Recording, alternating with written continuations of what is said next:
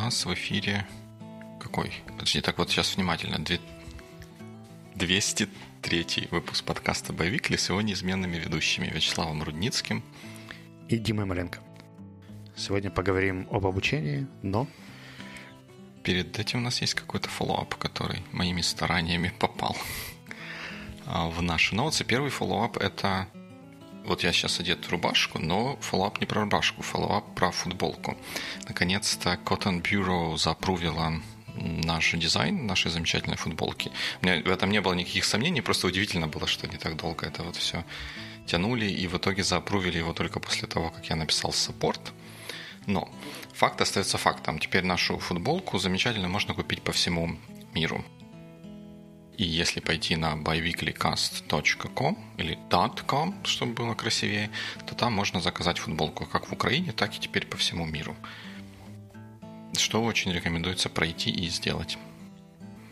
Интересно, когда ты выбираешь сервис, в названии которого используется термин «бюро», и надеяться, что они без личной бюрократии тебе запрут дизайн. Ну, как бы была такая надежда. Но это, это есть такая традиция в определенных кругах, как мне кажется, американских, американских девелоперов или разных людей вот придумывать себе названия для своих компаний, таких вот небольших, которые из двух странно сочетающихся слов состоят, типа Cotton Bureau, Red Sweater Software, что-нибудь такое. Biweekly и Sonar One. Угу. Ну, типа такого, да. Но тут я должен сказать, что если вам нужна футболка в Украине, то ее лучше заказывать через кнопку, которая заказать в Украине. Потому что вот как-то иногда я не очень верю в нашу почту, через которую Cotton Bureau будет это отправлять. Поэтому лучше, чтобы мы своими руками запаковали и отправили новой почтой, если речь идет об Украине. Получается, что на Biweekly Cast есть кнопка и туда, и туда? Да, там две кнопки, конечно, обязательно. Okay. Just to be on the safe side. точно, точно. Moving up? Ага. Или down? Следующий follow-up. Еще до того, как на нас э, спустились новый локдаун, я имею в виду на нас, на Англию, и другие части Соединенного Королевства, нам как-то посчастливилось попасть в, в гайд-парк. Вообще мы шли туда ловить попугаев, которые, как оказывается, здесь живут во множестве. Такие большие зеленые попугаи живут в диких местах, типа парков и леса, лесопосадок, разбросанных по Лондону. Вот мы шли в гайд-парк эм, половить этих попугаев, потому что люди шарили фотки, что там они прям кормят семечками супермаркета этих замечательных животных.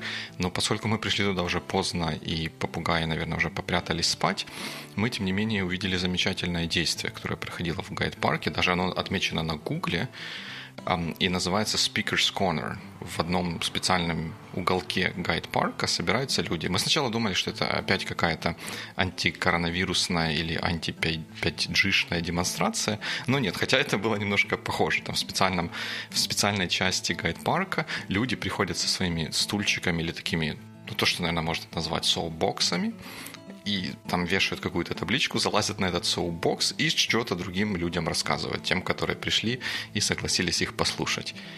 Но мы особо слушать к ним не подходили, потому что, ну, коронавирус все-таки всякие такие э, вещи, но действо было интересное. Мне кажется, что Open Air — это намного более безопасно, чем если бы вам кто-то начал что-то вещать в автобусе или в метро. Ну да, но все равно там такая большая скученность людей, охраняемых полицией. Как-то мы решили, что нет, тем более, что мы еще не... Это безопасно, полиция. Я не знаю, как полиция может охранить кого-то от коронавируса. Но тем не менее. Speaker's Corner является легендой в дебатном сообществе, потому что это был один из первых примеров паблик э, площадки, которую, которая может использоваться кто угодно. И ее часто упоминали как историю, что если ты хочешь показать, что ты реальный паблик спикер, то гони в Speaker's Corner, запиши себя там и показывай всему миру, что ты говорил в гайд-парке. Хм. Так что практически легендарное место. Ну, я так и подозревал, потому что у него есть своя собственная отметка на Google Maps, что, наверное, дорогого стоит. Я могу постараться сделать отметку для боевик Каст прямо в этой квартире. Вот еще одно из наблюдений такой английской жизни. И, и тут вот я так себя словил на мысли, что не, не стоит принимать что-то за чистую монету и стоит разобраться глубже. Вот ты наверняка знаешь, что в, в всяких английских английских языках и английских американских языках и других английских языках есть определенные различия, которые иногда проявляются в разном произношении, иногда проявляются в разном написании. Например, слово uh-huh. artifact по-американски пишется RTI fact, по-британско-австралийски пишется RTE факт, как артефакт. Mm-hmm. Ну, я, я-то эту историю знал, поэтому считал себя вообще таким подкованным молодым человеком. И когда я встретился с написанием слова dispatch, когда мне пришло письмо о том, что кофе, который я заказал, отправили. Письмо такое, и там было написано your, your package was dispatched, D-E-S-P-A-T CH. Я думаю, подождите, ну, вроде же Лондон, вроде культурная и всякая разная столица Великой Британии, почти что мира. И как они так безграмотно пишут э, dispatch, по которой я знаю, что всю у нас в программировании мы всегда пишем dispatch, dispatcher и, и всякие такие вещи. И я подумал, хм, может быть, это один еще раз такая же ситуация, когда там в, англи... в американском и в английском, британском пишется все по-другому, оказалось, что нет. Оказалось, на самом деле это два разных слова. И dispatch означает принимать на выходе и распределять, как вот диспетчер делает. А dispatch — это отправлять уже сделанную работу куда-то, в общем, выпускать ее из себя наружу. То есть dispatch принимать внутрь, а dispatch — это отправлять наружу. Это удивительно, потому что я читал пару месяцев назад статью, и там диспатч и диспатч говорились просто как один более старый, другой более новый и американизированный вариант. Поэтому... Вот это да. Значит, надо будет перепроверить, потому что первое же, что я нашел ну, на первой странице в Гугле, там вот было вопрос, как правильно спелить dispatch или dispatch, и написано, что mm-hmm. это два разных слова. Ну вот смотри, я смотрю сейчас свой history, я эту статью нашел, и они говорят, что dispatch is the British variant of the term, dispatch is an American version, используется с 1500-х годов. Uh, dispatch через «и» uh, is becoming rare, uh, в отличие от dispatch через «I». Uh, в основном связано с повышением популярности американского английского. И я предполагаю, что, возможно, слово dispatch точно так же в американском английском просто означает что-то другое. То есть в условно американском английском нет такой версии, поэтому ее же ввели еще и как э, second word с другим значением. Ну, вот это классно, да. Ну, вот что я сейчас зашел на Cambridge Dictionary, там что похожее, да. Ну, так, так выглядит, да. А, а, я, а первая ссылка, которую мне Google показал, она была на сайте grammarist.com. Естественно, если сайт называется Grammarist, они же должны знать чего-то про грамматику. И я решил, что вот это оно так и есть. Там написано to, to dispatch и to dispatch are two different things. Dispatch is to finish and assign a complete task, and dispatch is to send or deliver. Hmm. Ну, если взять отдельное слово dispatch само по себе, то... Да нет, получать и получать. Interesting. Придется глубже разобраться. Слушай, я думал, что это такой простой fun fact, а на самом деле оказывается, что не такой же простой, no, может fun. быть, не, не такой же фан. И не факт, что факт, да. Не факт, что факт. Хм, interesting. В общем, я предполагаю, что у нас будет 2004, 204 эпизоде. Нужно что-то с этим делать. 204. Uh, еще один фоллоп. Да, когда мы в прошлом выпуске обсуждали комментарии к нашему предыдущему выпуску, получается, ну, такая вот транзитивная зависимость появилась. Я потом, опять же, когда переслушивал, э, как-то подумал, вернее, во, во мне снова пробудилось, пробудились размышления о том, как мы что друг с другом обсуждаем. Не, не в смысле мы с тобой, ну, и, ну и мы с тобой как, как представители человеческой расы, вот как, как люди, как мы чего-то обсуждаем и как мы общаемся. И цепочка, которая у меня была в, в голове, это такая, что вот я когда чего-то подумал, вот у меня есть какие-то там мысли, электроны какие-то в, в сером веществе куда-то там бегают я потом эту мысль, какая бы она ни была, пытаюсь выразить словами. И уже на этом этапе может произойти, и, вероятно, происходит какое-то искажение или вкрадываются какие-то неточности, если я не, неправильно, неэффективно, невдумчиво подобрал слова. Потом а, то, что а, вот я говорю, ты слышишь, ну или кто-то, мой собеседник слышит. На этом этапе он может услышать что-то, ну что-то по-другому не так, не совсем с теми ударениями, или сам наложить какие-то ударения, которых в моем спиче не было. Искажение может произойти там. Дальше Можем он... назвать это внутренним фильтром, да? Ну, как чем-то таким, да. Вот, вот выцепить какие-то слова вместо того, чтобы полностью это все прослушать. Дальше то, что я услышал, я как-то разбираю в себе и пытаюсь из этого выделить какой-то intent или намерение, с которым это было сказано, еще как-то до, доконструировать вокруг этого. И я на этом этапе тоже может произойти. И происходит искажение. И когда я начинаю думать свою мысль, как ответить, я отвечаю на то, что уже прошло через несколько этапов, на каждом из этих этапов э, могли произойти искажения, и когда я отвечаю на это, вообще не факт, что я отвечаю именно на то, что, что подумал другой, другой человек. И, соответственно, в обратную сторону, когда я начинаю говорить, эти искажения начинают накапливаться в другую сторону, и мне кажется, что нам всегда всем стоит об этом как-то помнить и давать и себе, и другим эм, людям, с которыми мы беседуем, ну, нек- некую такую вот свободу и некоторые, некоторые такие вот поблажки, что ли, и как-то корректировать то, что мы делаем с расчетом на вот эти вот возможные искажения. Если где-то кажется, что что-то где-то не так, а даже если не кажется, что где-то что-то не так, а полезно переспросить, как вот мне нравится, как ты очень часто делаешь, спрашиваешь, я правильно ли я понял, что ты имеешь в виду вот это, вот это, вот это, вот это. Мне кажется, это очень хорошая и полезная практика. Я, по-моему, рассказывал, может быть, даже уже не один раз о том, что у меня был однажды эксперимент, где я пытался записывать и уточнять после встреч с людьми, насколько я правильно понял то, о чем мы говорили. И даже на родном языке у меня в семи встречах из десяти были корректировки. То есть человек, который видел follow-up, всегда говорил, не, не, смотри, вот здесь я это имел в виду, а здесь вот не очень правильно сформулировано, потому что АБЦ.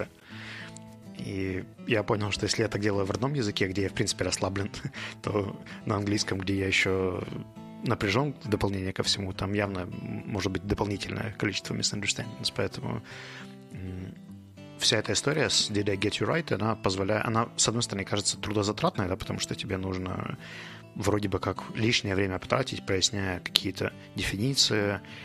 У нас вообще, по-моему, половины выпусков могло бы не быть, если бы мы изначально сели и обсудили, что мы понимаем под этими словами.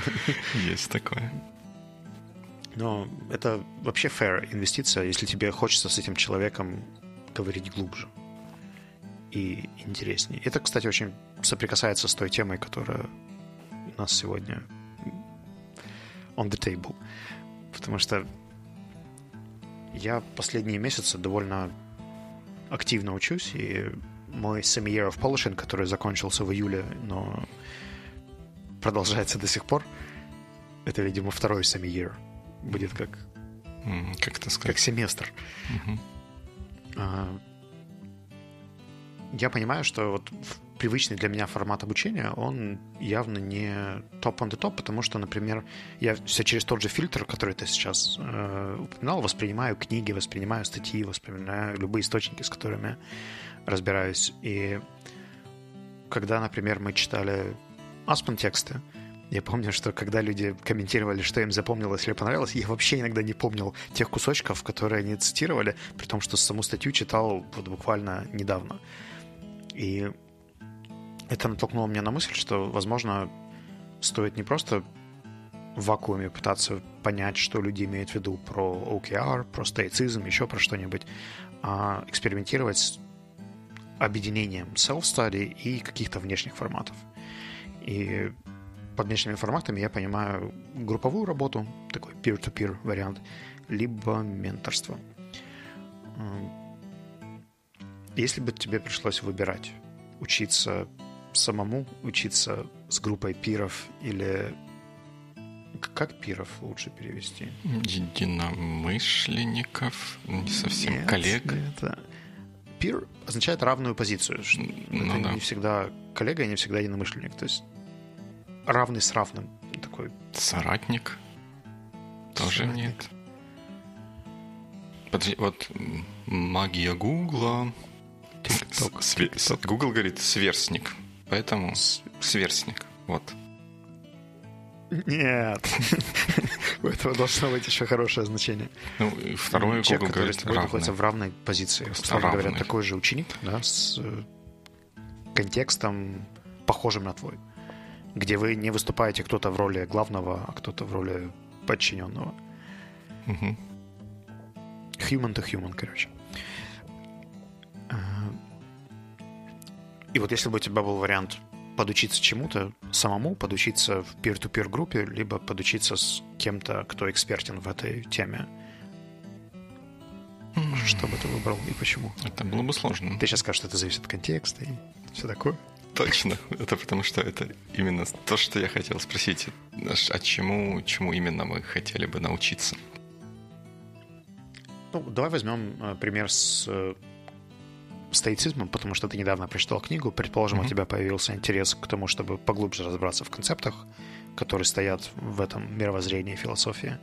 И вот у тебя есть несколько путей. Углубиться в первоисточники, почитать Марка Аврелия, Эпиктета и поразмышлять об этом, собрать группу таких же, как мы с тобой, и мозговать об этом, обсуждать это на шестерых-восьмерых – либо найти профессора философии Лондонского университета, который известен своими публикациями про стоицизм, и ходить к нему на встречи, где он бы просветлял тебя по вопросам стоицизма. Хм. Это сложно. Потому что, опять же, это зависит, наверное, зависит от, от всего. Давай я, я попробую свою точку зрения выразить на, в целом на, на этот вопрос. И как вот, если есть три варианта, учиться самому, э, учиться с кем-то вместе в какой-то группе и пойти к эксперту. Наверное, проще всего э, говорить про пойти к эксперту. Я бы ходил к эксперту, если э, мне нужно научиться чему-то такому, где где важно эксперт, где, где нужно научиться просто, просто знаниям. И человек, который, скажем, прочитал книжку раньше, чем я, он в более выгодной позиции находится, и если я пойду к нему, я получу что-то быстрее, чем чем каким-то другим способом. Ну, например... То есть, по сути, это экономишь время на получение экспертизы за счет того, что кто-то уже сделал эту работу за тебя. Ну, да, типа, ну, если это область, в которой, скажем, это, это важно. Если мне хочется получить там, обзор разных философских концепций, то, естественно, быстрее всего и эффективнее всего получить этот обзор, пойдя к человеку, который с этими философскими концепциями уже как-то разобрался, как-то собрал их воедино, привел к общему знаменателю и от этого общего знаменателя рассказывает. Потому что если я сам буду ходить по интернетам и по книгам, то тот, те материалы, которые я буду получать, они будут такие вот разношерстные, разноглубокие, разно-разные, и я потрачу какое-то значительное время, поскольку я не специалист в области, на то, чтобы их привести к, к общему знаменателю и, соответственно, сравнить или как-то эм, как каким-то другим образом проанализировать. И второй, э, наверное, вторая ситуация, когда я бы шел к эксперту, когда я хотел бы научиться чему-то, где важен именно конкретно вот этот человек. Там, не знаю, как вот то, что называется мастер-классами. Вот он делает что-то совершенно каким-то таким вот своим специальным образом. И я хочу лучше понять, как именно он э, вот эту вот штуку делает и почему там, ну вот как бы вот где, где важна личность э, того, кто является носителем знания или умения какого-то. Вот в этих случаях я бы шел к эксперту. Во всех остальных случаях сейчас я бы, наверное... Шел бы эксперт лесом, да? Шел бы по, по одному из двух других путей. Либо самому, либо с группой. Сам я бы шел в ситуациях, когда тот результат, который мне нужно получить, его можно проверить практически. То есть не просто я там знаю или понимаю я стоицизм, или не понимаю я стоицизм. Тут, наверное, к эксперту или к группе было бы лучше. А если это что-то такое, ну, я не знаю, там, как чего-то запрограммировать, то я, когда программирую, я понимаю, я это запрограммировал или не запрограммировал. Я могу это проверить практикой, мне не нужен какой-то эксперт или какие-то другие люди, чтобы э, я убедился, что я двигаюсь в правильном направлении и получаю тот результат, который я хотел. Если это что-то аморфное, типа стоицизма, или ну вот, вот какая-то такая вот тема, где нет однозначного ответа, то раньше я бы говорил, что я бы сам с усами копался в этом всем, но э, за последние, тут те, те опыты, которые я получил за последнее время, в том числе с нашим бук-клабом и с другими активностями, я пошел бы в группу, потому что там, где нет однозначной, эм, однозначного правильного ответа и нет практического способа проверить, как что-то работает, нет ничего другого, чем послушать мнение других людей и уже из них выбрать или построить что-то, что будет казаться эм, эффективным, применимым и с чем можно двигаться вперед. Если я правильно помню, то у тебя за последнее время было три опыта, о которых я знаю точно. Это Book Club, Points и Aspen, угу. где были примеры какой-то групповой дискуссии по поводу угу. каких-то топиков. А, были ли какие-то другие, кроме этих? Нет, ты все про меня знаешь. Мы слишком много общаемся. Э, и если бы ты сравнил, потому что они, по сути, довольно разные, да, то есть если Points мы с тобой видели больше с позиции модераторов, uh-huh. Book Club, по-моему, был более демократичен, и там даже если была какая-то модерация, она была, ну, из тех эпизодов, которые видел я, достаточно номинальная из серии собрать людей в Zoom и выгнать людей из Zoom в нужное время. И Aspen вообще как бы довольно специфический формат, где все обсуждают конкретный текст. Я надеюсь, готовятся к этому. И довольно большая группа. Unlike Points и Book Club. Ну, они все... Ты прав, они разные были, наверное, разным целям могли бы служить. Вот то, то что делали в Аспене, вот какой... Слушай, а, а мы с тобой считаемся группой? Конечно. У нас же с тобой тоже peer-to-peer. да, мы, мы группа, конечно. Fellow, uh, fellow listeners, well, no, fellow podcasters. Ну вот если, если вернуться к Аспину, то вот Аспин, вот такой вот формат э, для я не знаю, почему все время про стоицизм говорю, но что-нибудь э, про, про стоицизм глубже разобраться в стоицизме, мне кажется, это очень вписывается в формат Аспина, где все получают некоторый начальный импульс плюс-минус одинаковый, но который выбрасывает нас, как участников группы, в разных направлениях, потому что у нас разный бэкграунд, и потом мы собираемся вместе, чтобы вот эти вектора движения или нашего понимания стоицизма как-то скорректировать и друг друга обогатить за счет вот этой вот разности в пониманиях. И главным образом это, мне кажется, будет работать, потому что там нет одного правильного ответа. Там можно знать больше или как-то понимать богаче или беднее саму концепцию.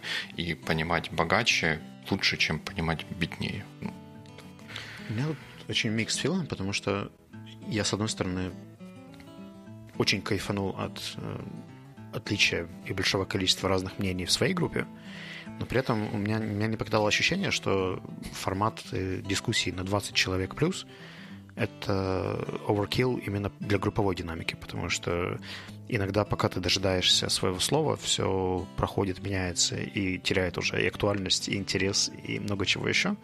И мне видится оптимальным размер там, человек 8-10. И, в принципе, мы в Points примерно к этому стремились все время. С одной стороны, это вроде бы как убивает diversity, да, потому что uh-huh. при большем количестве людей ты можешь получить больше мнений. А с другой стороны, всегда ли больше мнений можно адекватно принять. Потому что я вот помню, что я первые дни в Аспене более-менее осознавал позиции, которые схожи с моими. Потом я перестал их слушать, потому что они так схожи с моими. Начал слушать те, которые не схожи с моими. И где-то к концу семинара я уже фокусировался на каких-то совсем экзотических для меня вещах. Но это была очень серьезная и длительная работа. Если бы я просто попал в группу 20 человек, то я бы, скорее всего, все равно слушал там четверых, которые говорят для меня с понятным темпом, используя понятную терминологию, и с ними можно вести диалог. А остальные, скорее всего, бы выпали за в мои фильтры, вот, о которых ты говорил вначале. Слушай, ну тут я с тобой соглашусь, потому что я не совсем, когда я э, говорил про Аспен, я имел в виду скорее вот сам формат, что мы читаем что-то заранее, а потом это все обсуждаем. Угу. Если говорить о конкретной реализации того, как само это обсуждение происходит, то тут я тебя поддержу. Мне кажется, что я как участник онлайн-семинара не, не, не получил всю полноту ощущений, которые ты получил как участник офлайн семинара, потому что наше общение, оно было существенно ограничено вот самим, самим обсуждением. Не было ничего ни после обсуждения вот этих каких-то легенд про, про длинные ночи с бокалом вина и какими-то философами под мышкой, что, мне кажется, очень, очень сильно бы обогатило опыт но в целом я с тобой согласен, что количество людей, оно, оно влияет. И когда иногда бывает, что ты, тебя зажимают в какие-то рамки, ты, э, ну, есть такое подспутное желание, может быть, оно только у меня, но все-таки, например, высказаться, да, и поэтому ты думаешь, пока ты не высказался, ты больше думаешь о том, что ты скажешь, не так уж особо обращая внимание на то, что говорят остальные люди, чтобы свою очередь не пропустить и как-то сформулировать э, мысль так, чтобы она в две минуты вложилась. А потом уже начинаешь чуть больше слушать других людей такое. Знаешь, я за последнее время видел несколько групп, которые работают над разными концептами. Там кто-то на философии, кто-то над бизнесом, кто-то еще над чем-то. И групповая работа все равно бывает довольно разной. Я видел штуки, которые больше participant-driven, то есть которые uh-huh. крутятся именно вокруг того контента, который приносят сами участники, и expert-driven, то есть, когда все равно есть эксперт, который задает вопросы, который провоцирует дискуссию и в целом модерирует, в какую сторону он идет, и когда он идет не туда, он прям останавливает, комментирует, дополняет и так далее. И у меня mixed feeling, потому что мне почему-то ближе внутри participant driven, но я понимаю, что это не всегда эффективно, потому что группа имеет очень высокий риск пойти в какой-то оф-топик, э, саботировать сложную тему и делать целую массу вещей, которые, по идее, эксперт э, мог бы предотвратить. Э, но при этом у меня... Возможно, у меня была проблема, что я был очень э, teacher-centered в свое время, и я очень долго от этого уходил и тебе, себе не разрешал закру- закручивать на себе динамику в тех тренингах и группах, которые я проводил. И теперь, когда я вижу, когда кто-то это делает, меня это прям злит. Хотя в целом это, по идее, весьма solid э, стратегия, которая тоже может привести к результату. Да.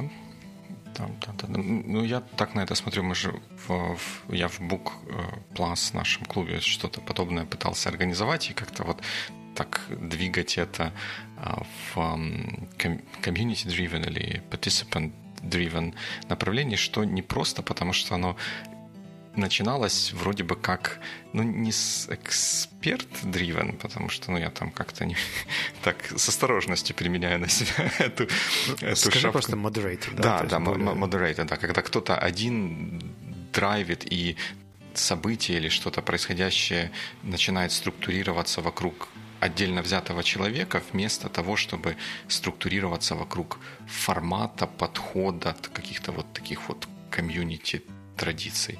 И мне кажется, что вот этот переход э, сделать прям очень непросто. И я даже не, ну, я не знаю, как его сделать. Поэтому я говорю, что его сделать очень непросто. Просто начать, когда есть один драйвер, вот что-то запустить, но потом угу. уйти от того, чтобы был один драйвер, а вместо этого вот сам формат или как бы такое вот движение двигалось само, само по себе, э, непросто. Я не знаю, как это сделать.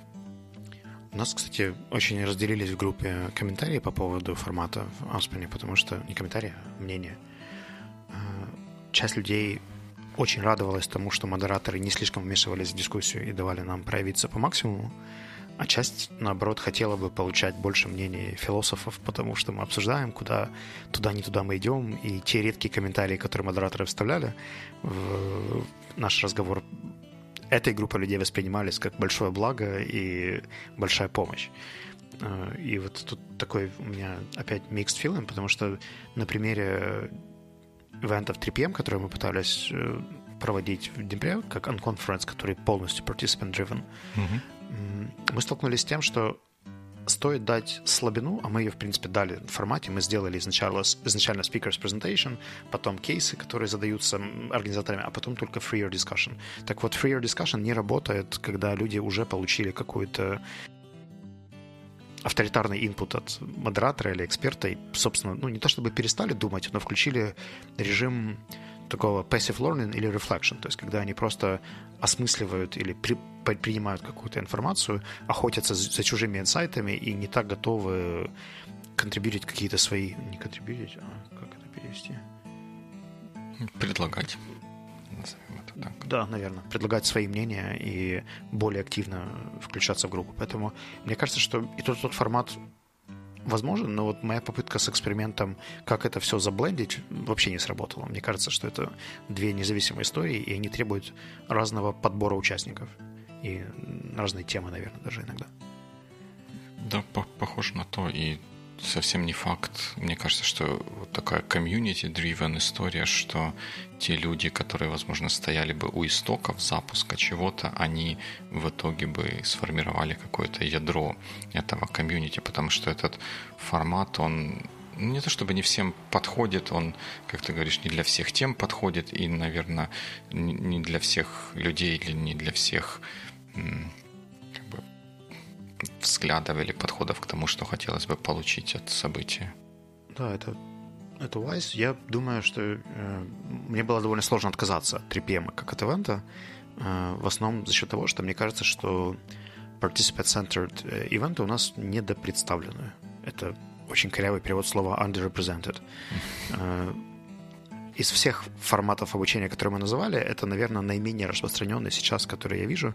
И за счет этого мне хотелось его поддерживать, создавать и промоутить максимально активно.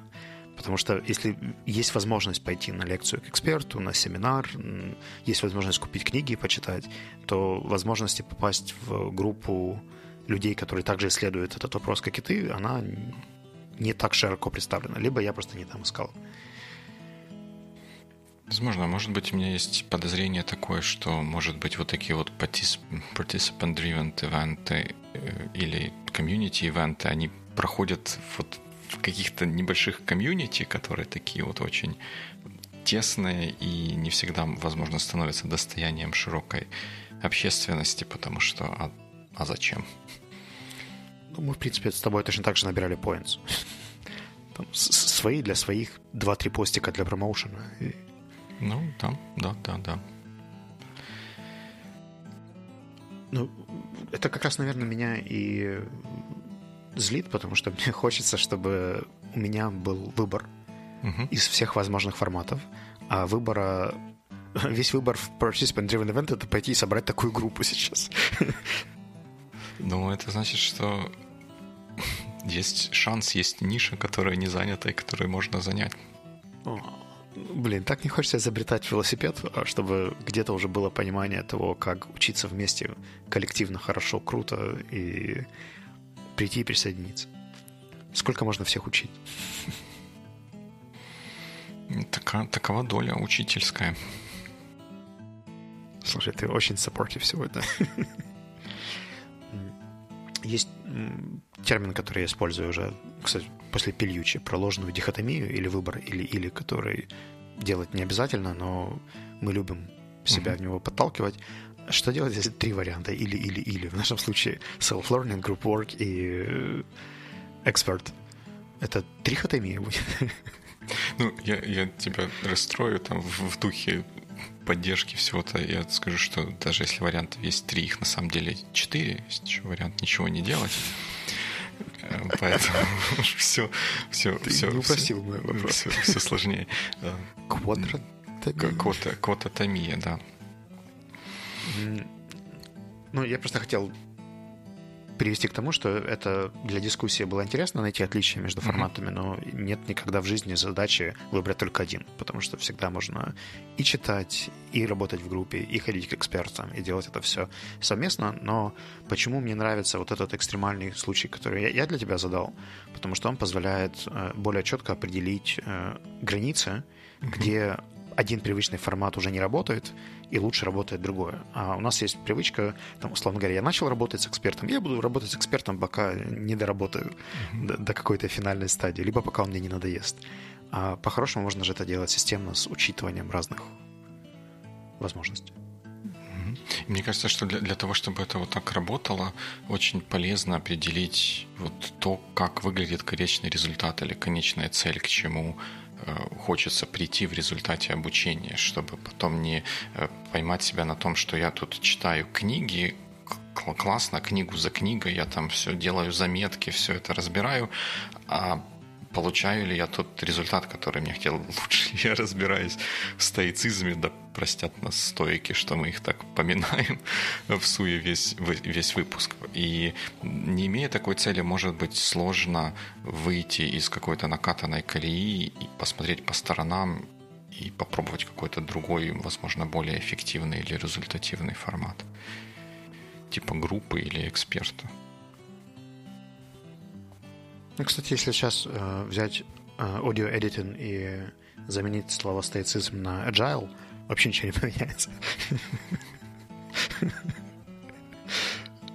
Ну, не знаю, стойки, наверное, так неодобрительно там, где вот они находятся сейчас, неодобрительно смотрят на такое сравнение. Это вне зоны их контроля, поэтому они не будут переживать, если они true стойки. Либо напишут нам комментарий. с просьбой откорректировать что-то. Это, пожалуй, единственный способ влияния на нас, как на подкастеров. Точно, и он очень правильный. Эти какие-то комментарии, которые к нам приходят, они нам помогают лучше осмыслить то, чего мы тут несем, и, возможно, и вам тоже помогает что-то лучше понять, как минимум лучше понять, как, как мы думаем, о чем мы думаем и почему мы думаем именно таким образом. Если буду собирать группу по стоицизму, пойдешь со мной? И, конечно, постоять – милое дело. Это техническое чувство юмора, это... Хотя нет, это больше лингвистический каламбур. Я... I take it back. Ну, я хотел было сказать, а, какое, какое чувство юмора есть, такими довольствуемся. Не все это чувство юмора, что блестит. А все это чувство юмора, что good week. All right, good week.